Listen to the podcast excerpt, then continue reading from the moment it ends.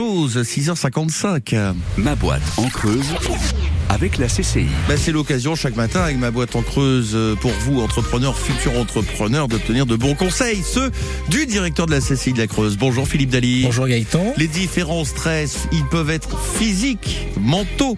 Ça peut être un stress de comp- comportemental, émotionnel. On va voir tout ça avec vous ce matin. Oui, le- alors après il y a des éléments, euh, ils peuvent paraître théoriques, mais très simplement, a le stress euh, physique, enfin ces gens qui vont dire voilà, euh, moi j'ai une grosse charge de travail, là, je, je, je, je sais plus où donner de la tête, ils commencent à avoir des maux de tête, parfois certaines douleurs, c'est le corps qui réagit, euh, donc là, ça c'est un premier signe.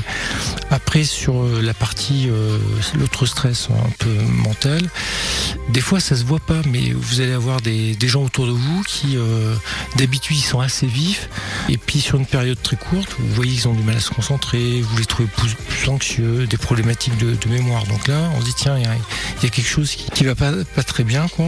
Et puis après, vous pouvez avoir euh, sur l'aspect comportemental, donc c'est un autre sujet, c'est euh, des gens qui vont changer leurs habitudes. Par exemple, vous avez l'habitude de manger en- enfin, avec eux entre midi et deux. Bah, vous, tiens, c'est marrant, ils mangent plus vite que d'habitude, ils mangent beaucoup plus, ou justement, ils mangent pas du tout. Ou des gens avec qui vous échangiez tout le temps, bah non, euh, là, je me mets à l'écart, j'ai pas envie de discuter. Ça, c'est des signes ouais, forts.